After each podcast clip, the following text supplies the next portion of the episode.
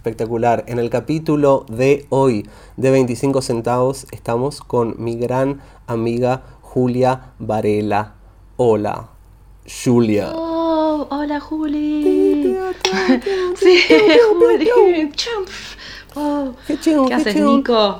25 centavos es, viste, lo hablamos mucho de lo que salía ir poniendo como ciertas moneditas en los teléfonos públicos y charlar. Y todo lo que involucraba charlar en la calle, ¿viste? Como tenían que haber pasado algo.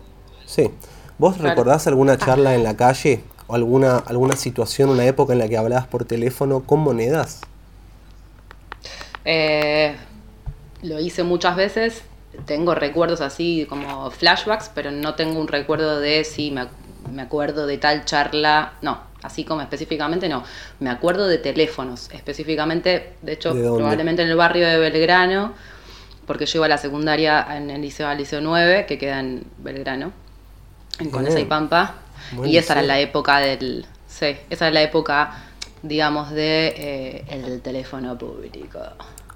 Claro, porque no habían celulares, entonces era o en tu casa o básicamente en un lugar. E imagínate también cuando, ponele, no había ningún teléfono que ponele, yo iba a tu casa. Vos no estabas, me jodía. Claro. Ya está, me vuelvo a mi casa, ¿entendés? Claro, es impresionante, es impresionante. por eso estaba bueno que me avises si venías a mi casa para que yo esté. Claro, tenías que quedar. Es cierto, porque ahora si no pasa la de, che, yo te avisé faltando cinco minutos. Es como la idea de avisar, es como poner las balizas para mandarte cualquier cagada. Es como, no, no, claro, total. No vale.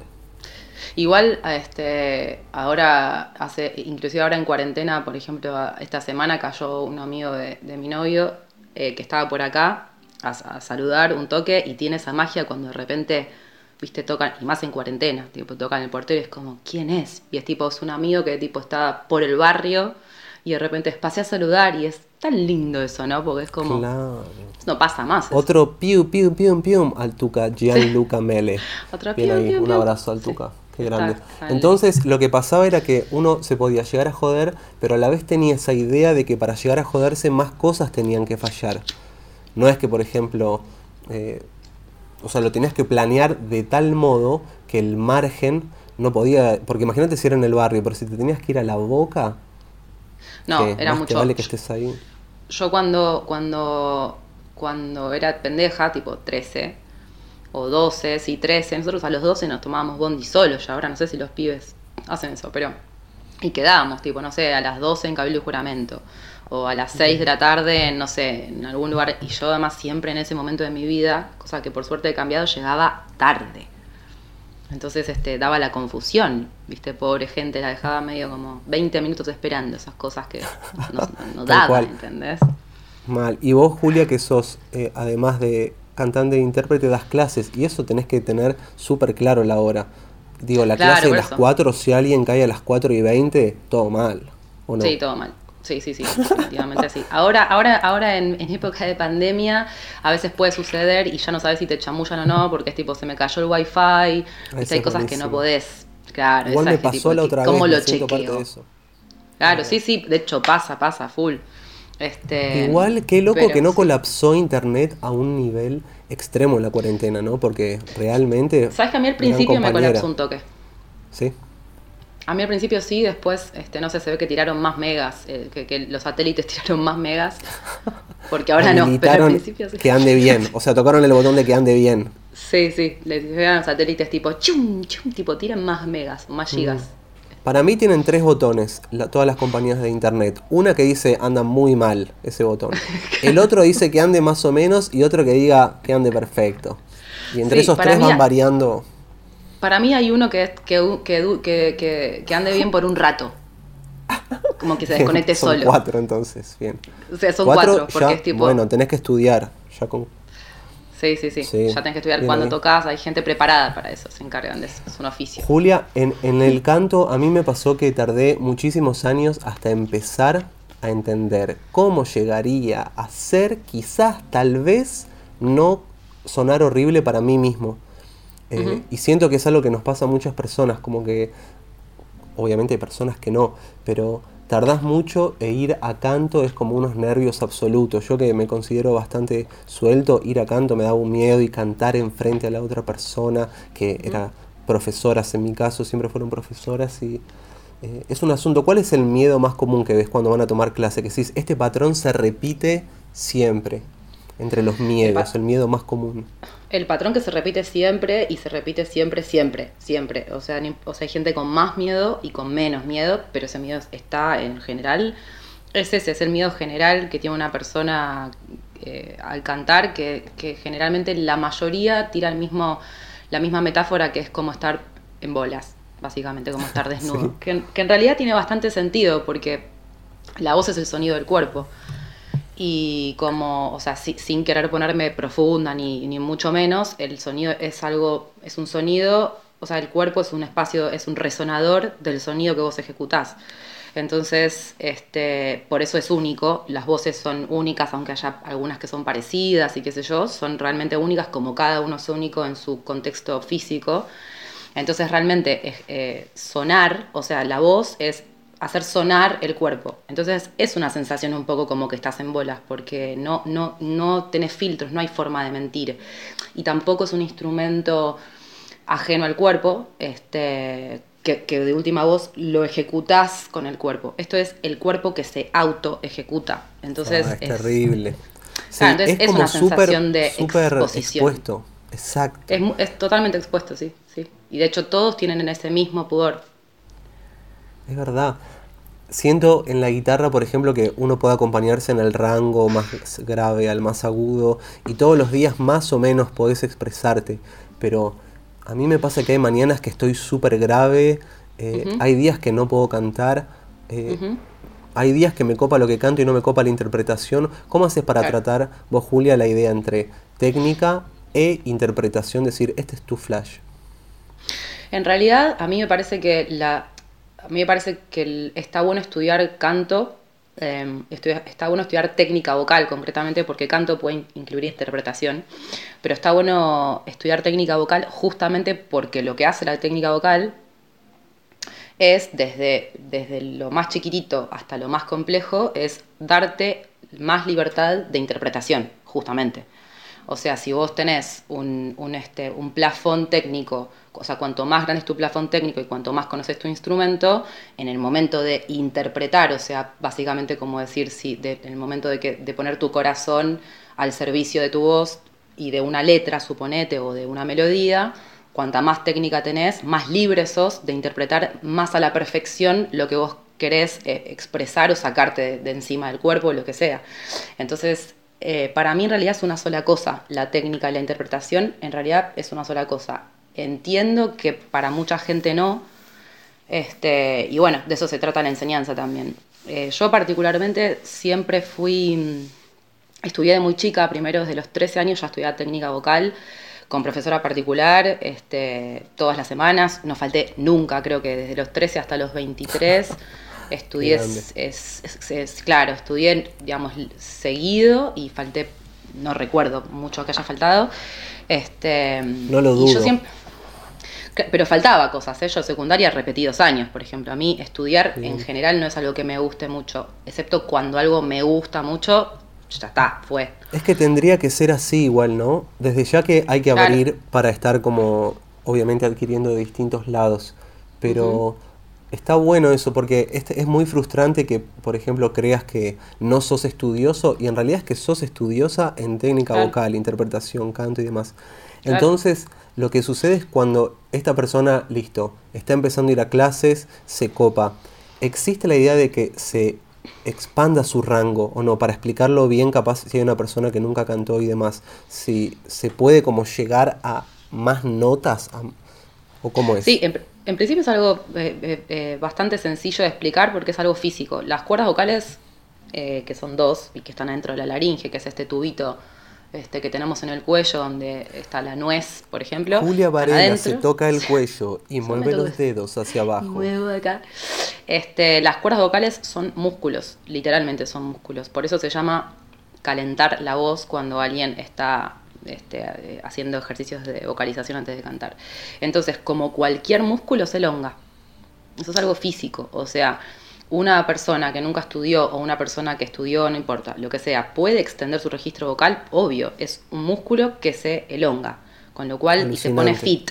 O sea, se pone fit, también se lastima, también, claro, también tiene patologías, o sea, todas las mismas patologías y las mismas maneras de entrenar una cuerda vocal es igual que cualquier músculo, obviamente que hay diferentes músculos en el cuerpo, pero igual es un músculo, o sea que sí, obvio, recontra, sí, y te diría que si se trabaja bien, no en mucho tiempo uno puede ganar bastante registro. No así tanto eh, se puede desarrollar tan fácil el, el audio perceptivo, la audio perceptiva puede tardar más, por ejemplo, pero tener las notas, sí, obvio, de hecho eso es algo que si lo haces, si lo haces todos los días o lo haces bien dos veces por semana, lo lográs en, te diría que en dos meses ya ganaste tono y tono arriba y tono abajo con comodidad. Interesante, muy, muy bien puesto mi amiga Preta, bien dicho. Muy claro. Bien explicado la docente. Sí, sí, no hay preguntas al respecto, digamos. Continuemos. Eh, también lo que pasa es que justamente eso desmitifica la idea de, no, esta persona nació con la voz, ya está. O la idea de vos tenés la voz, como si si tuvieses la voz, ya está. Sí, sí. Yo creo que hay personas que sí tienen, o sea, nacen... A ver, yo creo que esto es una opinión personal, ¿no? Creo que hay personas que sí nacen con un desarrollo este, de audio perceptiva, o sea, un desarrollo del oído con bastante facilidad. Eso sin duda. O sea, del oído sin duda hay gente que nace con mucha más facilidad que otra. Igual quiero aclarar esto, el oído, o sea, eh, que es un, es un sistema muy complejo de estudiar, yo no lo estudié porque no soy fonoaudióloga y de hecho creo que no lo querría hacer porque es muy complejo, también tiene una membrana, este, eh, digamos, cerca donde está el tímpano, que es, un, que es muscular y eso también se desarrolla. Y también hay músculo en el oído que se desarrolla, esto está bueno saberlo.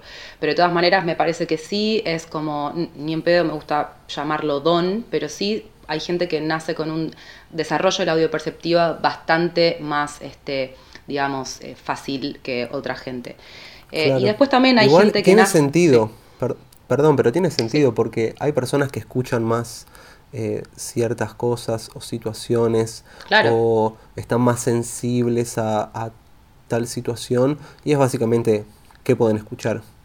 Claro, y además la, percepción, digamos, la percepción auditiva es algo que el oído es un sistema que está, está recontra cerca del cerebro. Tiene todo que ver con lo neurológico o mucho que ver con lo neurológico, o sea, todo, si bien todo tiene que ver con lo neurológico, el sistema auditivo está muy cerca del cerebro y realmente tiene muchos este, eh, cablecitos enganchados con, con el cerebro este, entonces, todo lo que tiene que ver con, la percepción de las vibraciones eh, auditivas, digamos, eh, obvio que tiene que ver con el crecimiento y el contexto de esa persona, dónde creció, dónde nació, y no solamente si escuchó música de chico, si había música de chico, por supuesto si tiene padres músicos o a familia música, sino en general, por ejemplo, cuánto silencio hubo también.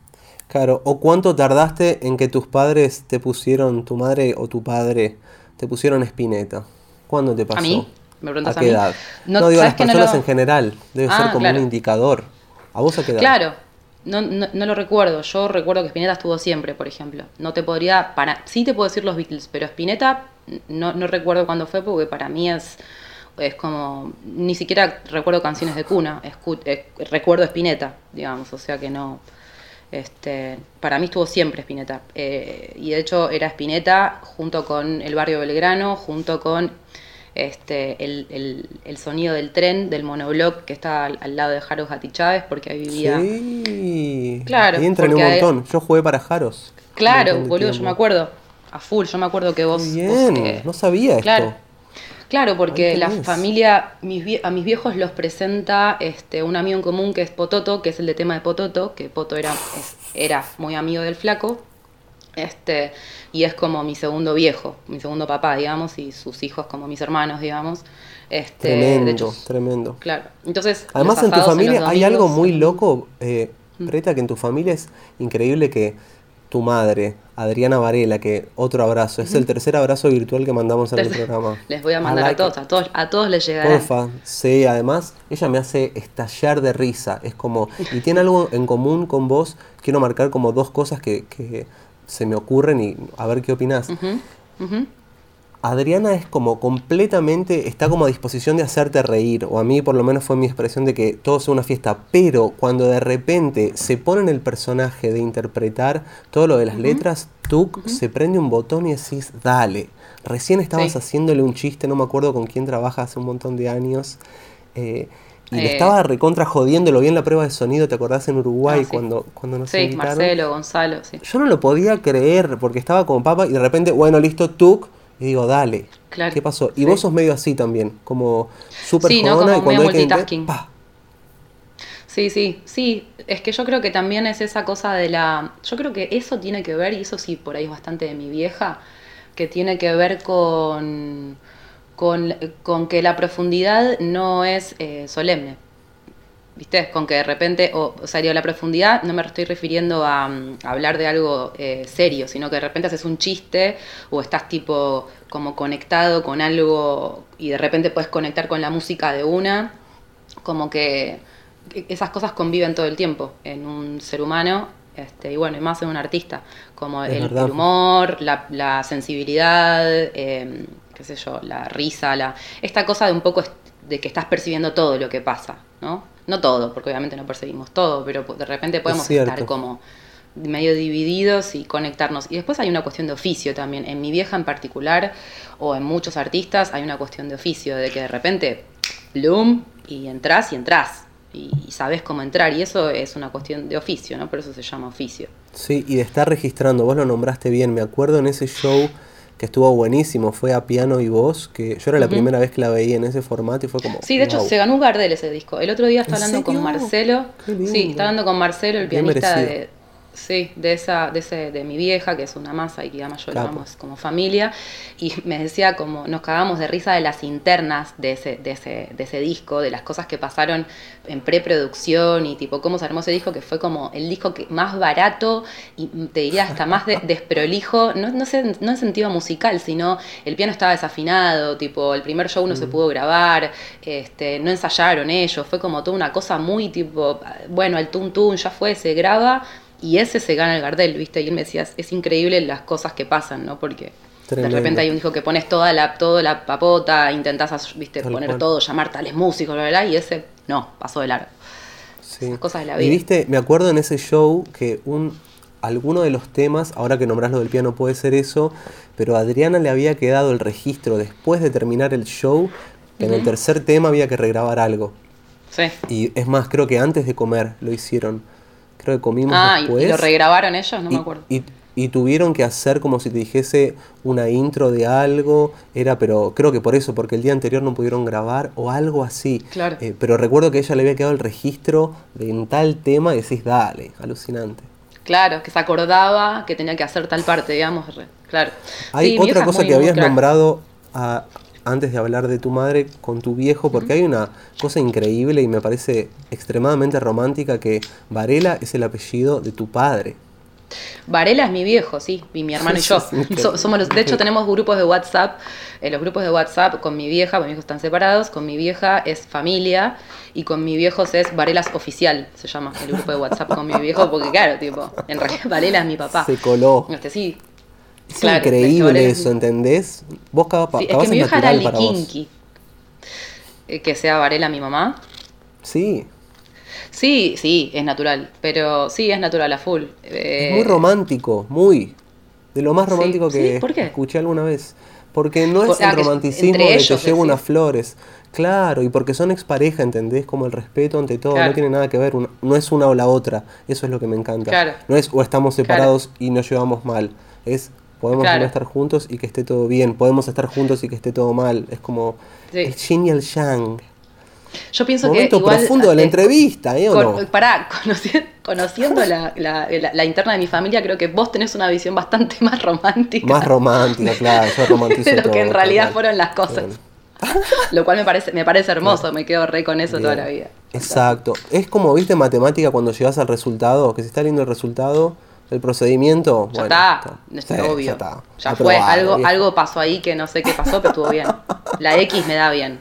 Exactamente, perfecto. Entonces pasa que vos tenés ese costado preta de coach vocal y demás, y también te pasa de tocar en vivo y también de grabar. ¿Cómo te, te pasa eso de lo que tendría que ser y cuando vos te escuchás y cuando vos lo interpretás? Porque no es lo mismo interpretar en vivo que interpretar en estudio y vos lo sabés súper porque la rompes en esas diferencias también.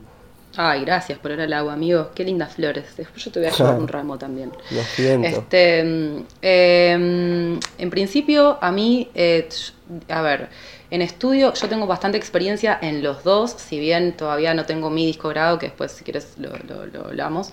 Este, ah, pero em, a mí, a ver, a mí, a mí me gustan las dos cosas, son dos cosas totalmente diferentes.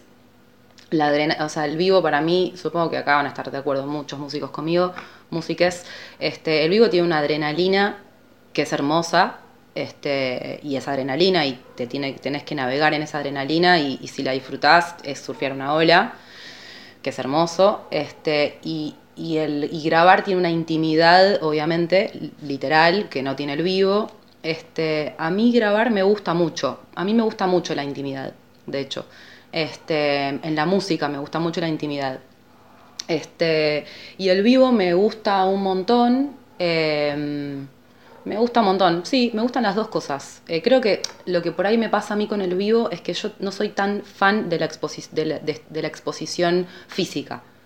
Em, entonces, eh, no, soy, no es que no me gusta, no soy muy fan. Viste que hay gente, mismo estamos hablando de un, antes de empezar esto, estamos, justo escuchamos el, audio de un amigo que tenemos en común. Ah, y que de hecho, él, tanto él como mi vieja, por ejemplo, que es otro ejemplo que también estamos hablando, son gente que yo siento que naturalmente cuando se les pone un foco de luz, realmente y naturalmente hay algo que se enciende ahí adentro que cuando el foco no está no es lo mismo. Se pone el foco, mismo diste ese ejemplo más o menos de mi vieja, ¿no? Se pone el foco y es como hay algo que sale, algo creativo que sale, que se despierta, que, la, que el artista, esa cosa de ser visto, lo, lo, levanta, lo, ilumina un montón, eh, hablando en el buen sentido, ¿no? Sí, es el Hyde y Mr. Jekyll que tenemos todos, pero en algunas personas se prende más, me parece. Totalmente. En ciertas situaciones. Claro, y eso a mí no me pasa tanto. Este, de hecho, yo no siento esa diferencia. A mí me puede pasar eso estando en mi casa en el living y me recontra desperté y de repente estoy en el escenario y por una cuestión de oficio sí lo sé hacer, pero capaz que un día estoy más conectada que otro, ¿no? Que eso nos debe pasar a todos. Pero no me suma estar, eh, no me despierta algo en particular estar en el escenario. Entonces, por ahí, por eso, yo no soy no soy tan fan. No es que no lo, no lo busque, como que medio que no soy tan fan, ¿viste? Este, Y mm. sí soy, por ejemplo, sí soy, o sea, he participado mucho más en discos de amigos o de amigues o de gente no tan amiga este, que en shows. Eh, pero por una cuestión energética, porque evidentemente yo siempre estoy energéticamente más dispuesta a eso que el otro. Igual siempre que me invitan a un vivo, siempre voy y siempre estoy. Nosotros, de hecho, vamos a Sí, con el aparato de, de eras re profesional. Nunca, nunca me pasó ni de que llegues tarde, ni de que estés mal no. Era como un súper placer. No, no. no, porque para mí la música es un placer. Y compartir con músicos amigos. Socia vitalicia. Socia vitalicia. También me pasó que cuando grabamos juntos en Andar Ajeno, que es como lo primero que hicimos, que también estuvo el Tuca, que en ese momento no era tu novio, Juaco Plada, que lo nombramos, el Toro, como ese grupo a mí me, parece hermoso. Hermoso. Y cuando grabamos, me acuerdo, eh, me dijiste, che, para. Y creo que hicimos dos tomas o tres, y fue como, che, para mí está. Yo estaba re enfermo haciendo 40.000 tomas en esa época, viste, choclo de vos. Yo te dije, para, mí está vos. Ah, vos me dijiste, para mí ya está esto, como la segunda o tercera toma. Y me parece que el laburo que vos haces es previo y cuando llega la toma, ¡boom! Mucho más que estar probando erráticamente como yo lo hago. Y no lo digo orgulloso, por supuesto. No, igual está buenísimo probar erráticamente también, ¿eh? eh yo soy recontra de, de laburar en preproducción, siempre. Em, o sea, he, participado en un montón de discos de amigos muy amigos como vos, o, amigos, no, o sea, amigotes, digamos, de tipo, che, necesito una voz femenina o una cosa acá, te copás, qué sé yo, y me copo. Y yo, o sea, no te voy a caer nunca eh, en Babia, jamás. Te voy a caer con la letra. Justo ayer hablé de Babia. ¿Dónde queda Babia? ¿Dónde queda Babia? ¿Dónde, ¿Dónde habrá salido? Qué increíble que le digas siempre te caigo con, la letra macheteada, ya te la canté un par de veces, o sea, ya tengo una idea. Después si a mí me costó más o menos, es otro tema. Por ahí me costó no sé, por ahí ya, ya cuando lo escuché sé que media hora lo saco y por ahí lo escucho media hora antes de salir o por ahí estuve tres días antes, pero cuando te llego yo ya sé qué es lo que quiero hacer. Y no soy de, viste, grabar 22 tomas. Bien. Porque en la voz a mí me está sucediendo que recién ahora, en esto nuevo que estoy haciendo, me estoy permitiendo que no sean las notas ni demás, que estar como haciendo personajes. Hay uno, ponele que es re nasal, que hace y hay otro que es tipo, esa voz es... es Entonces decir, bueno, ¿cómo sería estar en el personaje de, imagínate, eh, una profesora, en mi arquetipo, ¿no? Una profesora de, teatro reservada haciendo este coro. Entonces, como ponerse ahí también me copa. Claro, sí, totalmente. Es que, bueno, y bueno, y de hecho eso eh, mismo de lo que hablamos antes es técnico. O sea, eso que Porque hay muchas actrices o actores que veo que vos también trabajás y lo más común, si vas a dedicarte a la actuación, tenés que tener una técnica vocal piola. Y a veces no se habla tanto de eso, ¿no te pasa? Sí, no, en realidad los actores lo saben, lo tienen clarísimo. De hecho, yo he trabajado con muchos de ellos. Este, de ellos son miles, ¿no? Pero bueno, algunos, eh, eh, actores, claro, algunos de ellos es como, ¿de qué estás hablando? Este, no, he trabajado con actores, digamos, locutores también. Pero eh, ellos lo tienen clarísimo. Por ahí los, los civiles normales que, que no que no están en el, en el ambiente no se dan cuenta, pero sí, obvio, de hecho, o sea, no solamente por una cuestión de proyección, que es lo típico que puede imaginarse todo el mundo, como proyectar, no, no cagarte la voz, poder usarla, sino o sea, hacer un personaje es hacer una voz, hacer un personaje es articular de una manera, hacer un personaje es un montón de cosas y eso es técnico. Es cierto. Vamos a hablar ahora de un tema muy, muy, muy, muy particular, que es el cannabis y la voz. Eh, a mí me pasa que como muchas personas lo saben, me encanta el cannabis y me hace bien. No así el eh, alcohol. No así el alcohol, es verdad, no tomo alcohol hace como ocho años, pero. No, no, nunca, nunca, nunca jamás. Nunca me viste, es verdad. Yo tengo la teoría una vez de que nos invitaban... Una vez te tomaste una birra fría y me acuerdo que fue como, Nico, estás tomando una birra. tipo dos, tres tragos tomaste. ¿Qué haces? Bien, bien. Para mí nos invitaban a tocar mucho porque sabían que yo no tomaba alcohol. Entonces, éramos baratos por lo menos. Olvídate hay uno que no toma. de alcohol se va, que se va en una banda, no olvídate. Un músico, además, que no tome alcohol. en los años, multiplicaron en los años cada evento, que yo no haya tomado alcohol, les ahorré unos miles. Yo creo que el país, el país ahorró. Hay una parte del PBI este, Dios, claro. Que es lo opuesto de cuando murió Amy Winehouse, pobre, que había que cayeron las cosas se compensan. Yo creo que vos podrías compensar bastante eso, eh, Amy. Vos y Amy, de un lado. Vos y Amy. Claro. Pero lo que decía del cannabis es que a mí, si bien me gusta fumar en algunas situaciones y también me pasa que hay meses donde no fumo y demás, pero tengo, tengo un vínculo piola, noto que con la voz no me hace bien en el sentido de que me deja la voz más imprecisa antes de un show. Después de un show, sí, todo bien. Pero es real, vos lo hablaste, hay algún estudio, se sabe. Obviamente te debes hacer no bien, pero ¿qué onda eso? Mira, este, hay, hay, dos cosas que genera el, cannabis. Una es eh, el humo, que eso es igual que cualquier humo. Eh, y después hay otras cosas que genera el cannabis en sí, o sea, químicamente.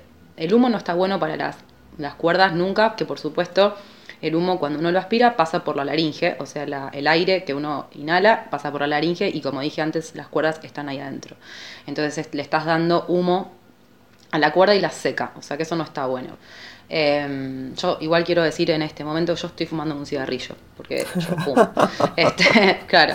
Pero por otro lado, sí, por otro lado el cannabis, este, después están los pulmones, que es otro tema, ¿no? Pero digamos, el cannabis lo que hace es, eh, hace dos cosas que yo tengo claras que el cuerpo no le hace muy bien en, en cuanto a cantar o, o hacer en realidad una actividad físico pasiva, ponele. Una está relacionada con que seca, o sea, seca, viste que cuando uno fuma, al rato tenés la boca seca, pastosa.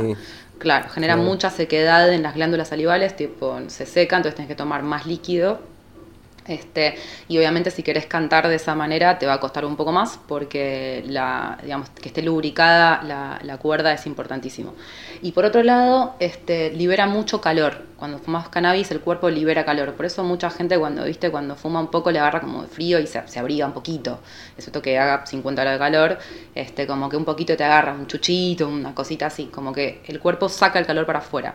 Y es un calor que en realidad el cuerpo debería tener. O sea, este, obviamente también depende de cómo te pegue, depende de qué María estás fumando, hay un montón.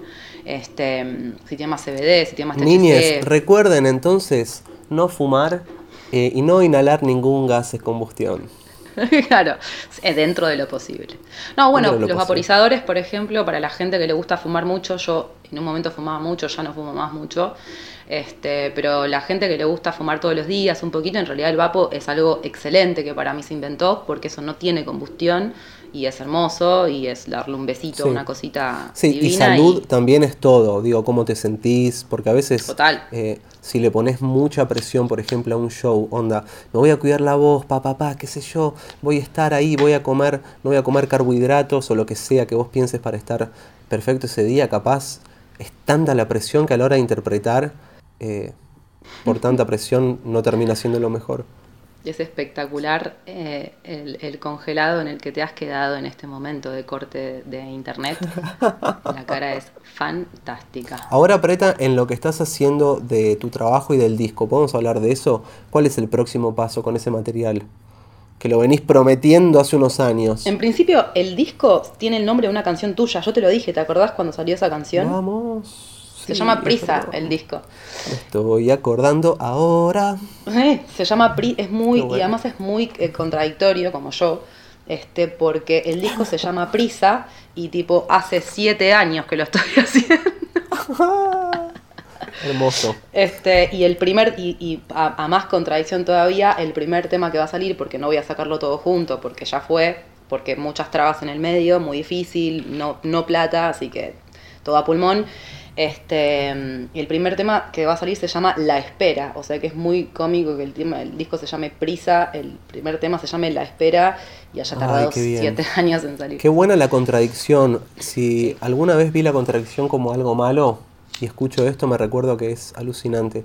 Me pasó hace poco con Ernie que estamos trabajando el material nuevo, hicimos una sesión de mezcla de seis horas, pa, pa, pa. Terminó sonando todo mucho peor.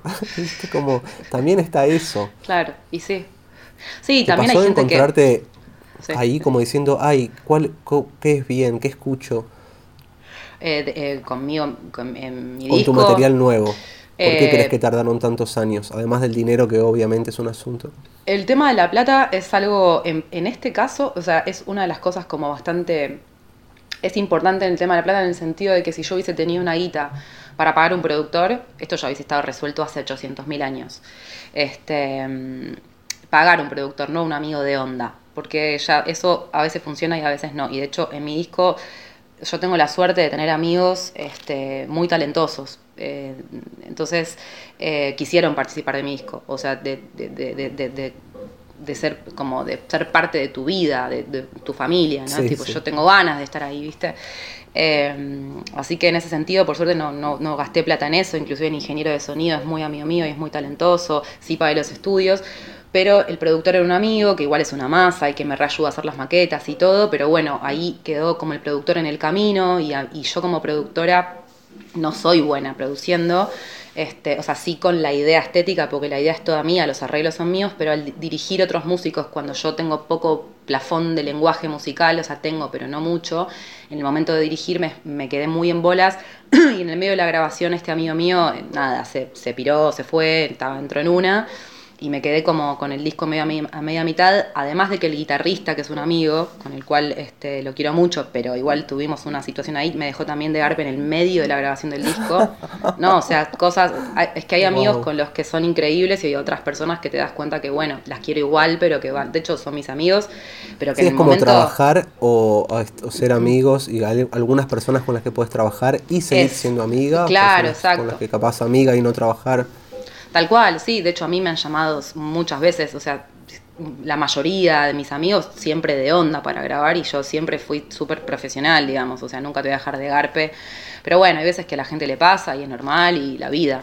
Este, entonces se fue Igual, trabando. Por lo que me dijiste, vos habías planteado ya el disco como que iba a necesitar de una producción, no querías algo ponerle guitarra y voz. Vos eras consciente de que iba a ser un disco de estudio, por así decirlo. Sí, sí, sí, es un disco de estudio que hicimos unas maquetas con August Rapstein, que es un amigo mío que es productor, que es muy capo, que él, de hecho, él es el que, o sea, como que en el medio de la, de la graveta no, o sea, voló, digamos, como que no supo mucho sostenerlo, pero sin embargo él es el que agarró los temas y me dijo, vamos a hacer un disco con esto, como tenés estos temas y no lo hacemos, este, se sentó cual maquinita y me dijo, ¿qué arreglos querés? Y yo le dije, quiero que el bajo haga esto, quiero que la viola tenga un slide y haga esto, y son estas notas, y él, cual máquina, sin, o sea, solo intentando hacerme brillar mis arreglos, hizo, ejecutó todos los instrumentos, hicimos unas maquetas hermosas, que me acuerdo que una vez el toro me dijo, si la maqueta está buena, no grabes al pedo, porque a veces las maquetas sacan cosas increíbles y esa alma no te la, no te la, no la volvés a tener. Muy bueno.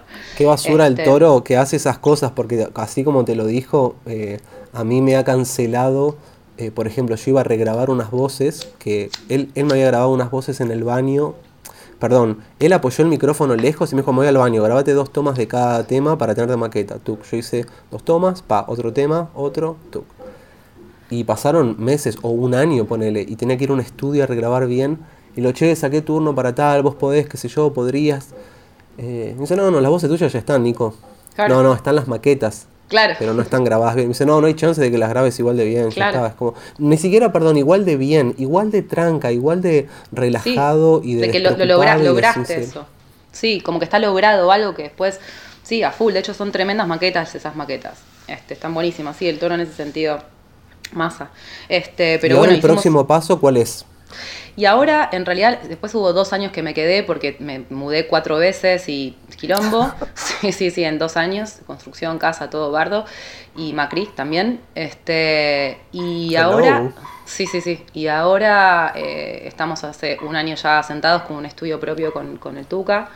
Y ahora estamos, dijimos, bueno, agarremos un tema eh, y terminemos ese tema y lo sacamos de a uno, porque si no es como medio un bardo. Pero bueno, eh, está, eh, no tiene productor, entonces estamos como lo estamos terminando nosotros. Tengo un otro amigo, Emi Gelati, un, un bajista amigo, este, que me estuvo ayudando el año pasado a, poner unas teclas, que él también es como productor. Y nada, y de hecho vamos a sacar este tema que se llama La Espera, este, que le faltan las teclas y la voz, y ya está y sacar ese. Y después vamos, tengo. Sí, es un disco corto igual, es un disco de seis temas. ¿Qué género te gustaría que explote a nivel, llamémosle, inconsciente colectivo? Que se ponga de moda tal género. ¿Cuál te gustaría? Em, que se ponga de moda, tipo que sea. Mm, que no pare de sonar y que digas, dale, esto. No me lo podía creer. La verdad. Eh, es, es, raro, porque en realidad hay géneros em, que no son eh, mainstream, digamos que supongo que es a lo que te estás refiriendo vos, que el género no es mainstream y que en algún punto lo lindo de ese género es que no sea mainstream. Em, digamos, cuando vos decís esto, a mí lo primero que se me viene a la cabeza es el folclore y el tango, que son, digamos, los folclores de nuestro país, que yo, eh, a mí me gusta mucho, el folclore me gusta mucho, el tango me gusta mucho, conozco una cantidad de gente talentosísima, pero tremendo, que hay, o sea, que, o sea, la, primero la gente que escucha el mainstream no lo conoce, no los conoce. Hay gente, este, pero muy talentosa, Osvaldo Burucuac como guitarrista, Horacio Virano como guitarrista, hablando de músico de folclore, mismo Julián Midón, o sea, el hijo de Hugo, es tremendo músico, este, Rafael Varela, mi hermano también, este, eh, no sé, Uji Cerviño, digamos, eh, algunos de los músicos de los Mangru como que también eh, me parecen dos géneros que son muy lindos, o sea, nuestro folclore, y, y, como que es lindo que no sean mainstream. Y por otro lado, sin embargo, em, el pop y el mainstream se come eh, la identidad de estos géneros, que está bueno igual, no sé si que sean mainstream, pero sí estaría bueno que, que, que salga más a la luz porque tiene muchísima data y muchísima calidad de contenido lírico y musical y de sensibilidad que el mainstream, que, es, que yo considero que es el pop, este, bueno, ahora no tanto el pop, ahora hay, hay otros, otros géneros por suerte, inclusive con contenido que están buenos, pero me parece que estaría bueno que la cultura, y sobre todo la cultura joven, conozca cosas eh, que están increíbles de, nuestro país y que nuestro país no las, este, no las fomenta, no así como, no así en Brasil, por ejemplo. En Brasil llegás a Brasil y en el aeropuerto está sonando folclore brasilero. Este, después eso tiene un par de contras, yo lo hablaba con Manu Ojeda y eso también tiene un par de contras, como que ellos tocan su música y a veces le querés zapar otra cosa y no saben qué hacer y se quedan mucho en eso. Pero está bueno que, que, se conocen, ¿viste? Entonces, este... Es verdad, porque Brasil tiene esa identidad más marcada que puede sonar un poco a soberbia, pero a la vez no es lo mismo la música de Brasil del norte que del sur, no es lo mismo Bahía, es como... Eso genera mucha distinción. Mismo eh, Uruguay. cuando la tradición no es mala, sí. Y Uruguay que lo nombraste también lo que tiene de loco es que para mí, a nivel geográfico, como está un poco más pegado, llegan shows de Brasil que acá ni a Buenos Aires llegan. Eso está buenísimo también. Totalmente. Yo creo que hay una cuestión geográfica que decís vos y también hay una cuestión de que Argentina culturalmente es un país que que igual es como medio trillado lo que voy a decir, pero igual creo que es así, que igual siempre estuvo mirando para afuera. ¿No? Como Chile también, como que son, somos este, culturas que siempre estuvimos, estuvimos eh, mirando más para, para Europa o más para Estados Unidos, en cambio este, Brasil y Uruguay son países que culturalmente ellos eh, preservan un montón su cultura.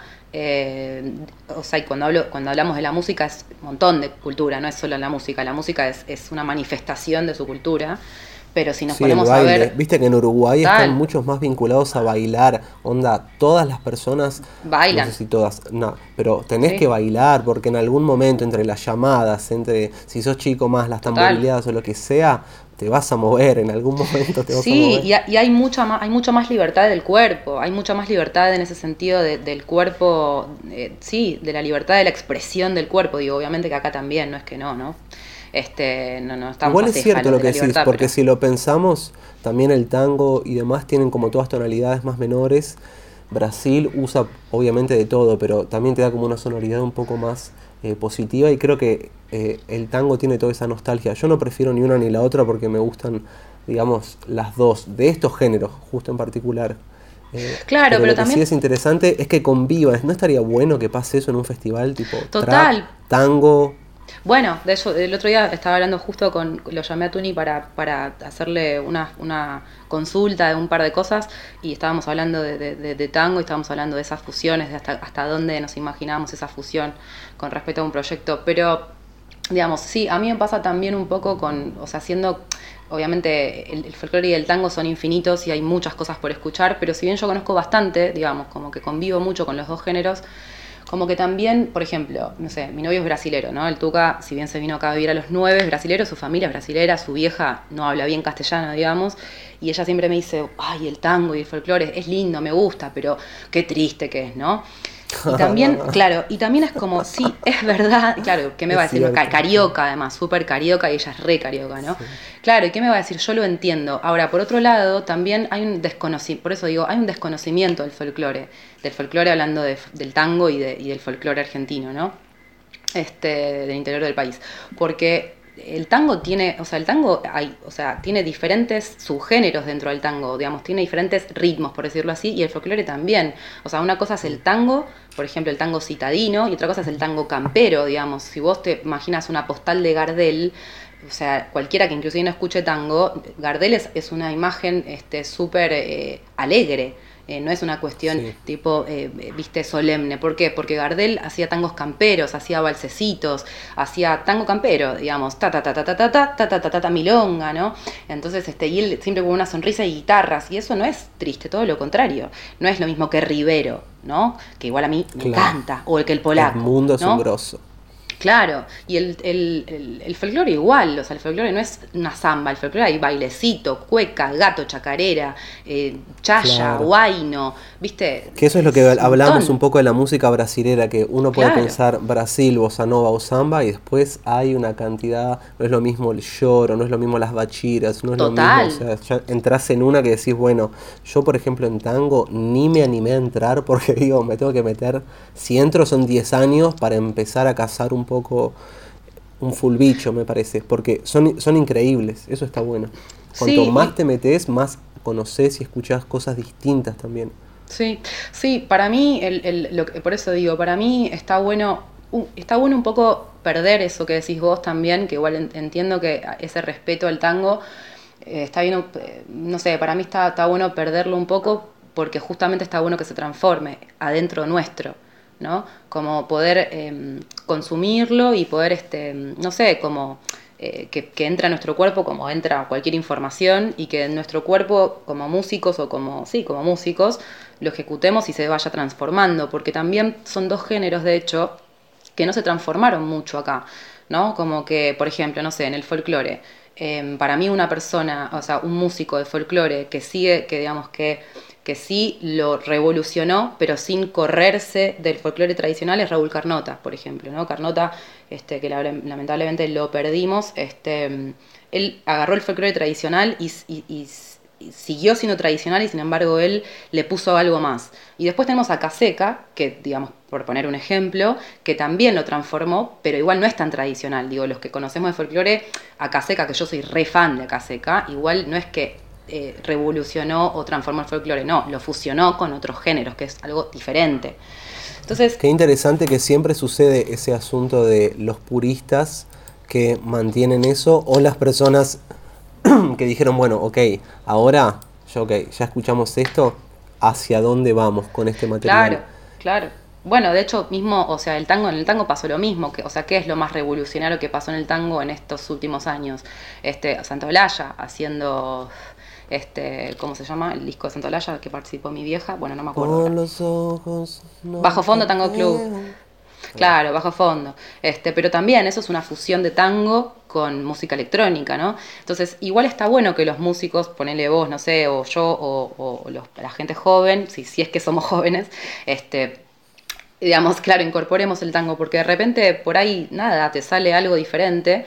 Y también está bueno porque musicalmente, además, hablando no solamente de la lírica, que olvídate, a mí me parece, sobre todo el tango, pero el folclore también tiene unas poesías, una lírica increíble, de la cual yo, yo creo que carecemos hoy en día un montón este, un montón, un montón, sí, y de hecho los uruguayos no, me parece que los uruguayos no, no, carecen tanto de la lírica como nosotros, este, pero musicalmente hablando, o sea, hablando desde un lugar de armonías y de melodías, ¿no? Inclusive hablando como cantante, ponerle que me compete más, o sea, yo tengo alumnas o alumnos que, por ejemplo, vienen con un instrumento recontra aceitado para cantarse un pop con un montón de yates este, y tiene un movimiento de laringe súper flashero y les hago cantar Samba de la Viuda o Alfonsina y el Mar o no sé, Samba de Laurel, que tiene intervalos raros, o sea, raros para esa persona, ¿no?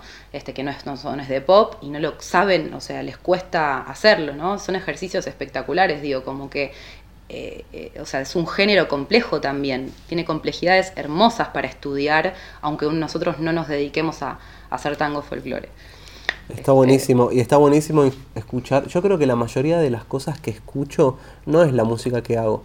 Como que estuve escuchando, no sé, mucho a Mariem Hassan, que es una mujer de Argelia que la rompe toda. Y son intervalos que yo no puedo hacer, usan, viste, mucho eh, tipo microtonos, así. Claro, cuarto de tono. Y, claro. y todo ese flash del desierto de Sahara, yo honestamente no, no lo sé hacer. No, no estoy metido en ese flash. Pero pasa algo, o lo mismo, con Homero Mansi, por ejemplo, no sé, escucho Fuimos, o algunas cosas así, y se me recontra mueve todo, y, la verdad que no es un género que lo tenga explorado. También es lindo sentirlo así, o usar samples, viste que ahora está ese flash, como no lo toco, pero lo sampleo, lo utilizo Hermoso, un lenguaje. Total, está buenísimo, total, y es una manera de...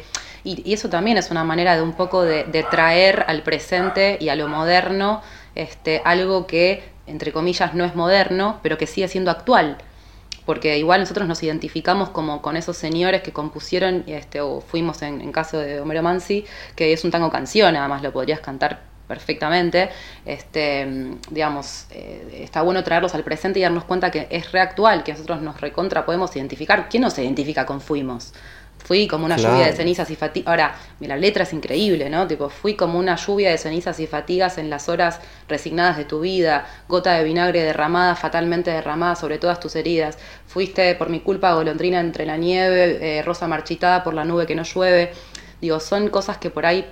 no puede más. Claro, son por ahí son poéticas muy estructuradas para algunos y por ahí, no sé, pero son cosas que no parecen más. Y, y realmente cuando escuchás a alguien ejecutar eso eh, tiene una melodía y una letra que a quién no le pasó eso, ¿viste?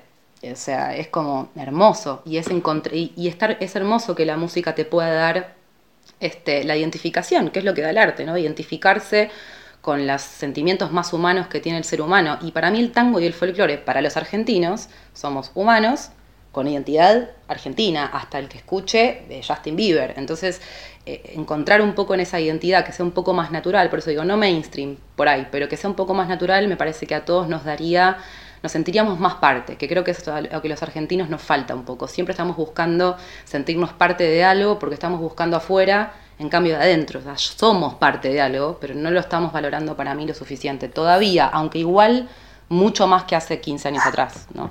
Sin duda. Está lleno ahora más de pendejos haciendo tango y folclore, obvio, y está buenísimo. Gracias, Julia, querida. Gracias por esta charla, amiga. No, gracias a vos, amigo. Tuvimos un ratito. Sincerity.